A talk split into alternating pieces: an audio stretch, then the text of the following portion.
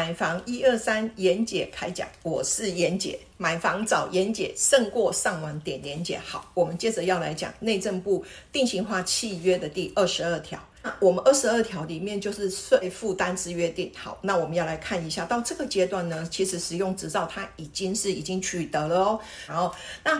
在建设公司的部分，在这个阶段，那当然我们就是已经建物完成之后，我们就要去做一个过户移转的动作啊。那接下来就是说，对于这个税费的负担的约定，其实内政部它其实也有它的一个规定啊。我们其实在计算的部分都是以合照，就是取得使用执照，比如说它的一个现值的部分啊，或者是一个。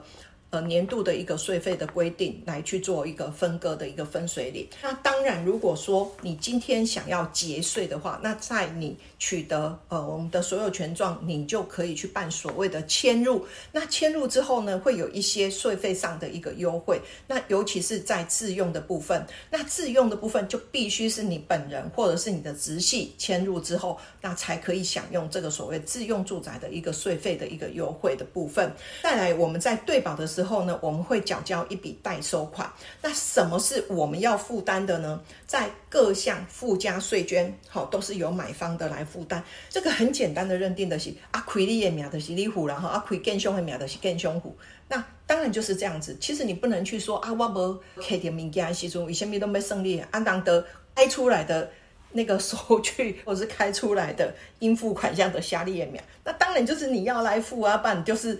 都你都不要付啊，那除非就是你们一开始买卖的条件就是说你们含这笔代收款，不做多退少补的部分，那当然就是由对方全部来做一个呃结算的部分，好，那是不是这样子？所以其实我觉得税费的负担就是很清楚的讲。简单的方式讲的是，是你要付的时候你就付，是对方要付开出来就是对方要付，没有所谓的模糊地带。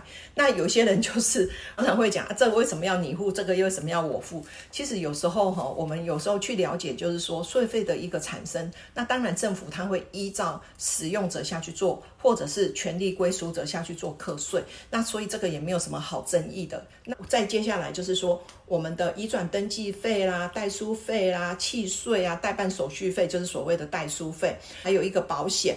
那保险的部分其实就是有所谓的地震跟火灾险，都是已经算是强制险了。所以呢，在这一个所有我刚刚点一堆了哈。那这一些全部通通都是买方要来负责。那其实如果有预收一笔代收款的话，那交屋的时候去做一个结算的动作。那这个结算的动作之后呢，就会有一个所谓的多退少补。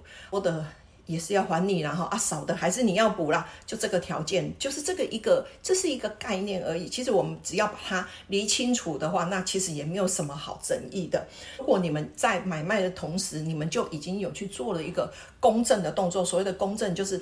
啊，两个合约书了哈，买方跟卖方的合约书拿去所谓的公证人或者是我们呃法院的公证处去做合约的一个认定的部分，那当然这个法律效应就又更强一些。但是，一般建设公司几乎都不会这么做了哈。那当然你有公证，那当然费用的部分，但就是各二分之一，这个也没有什么好争议的。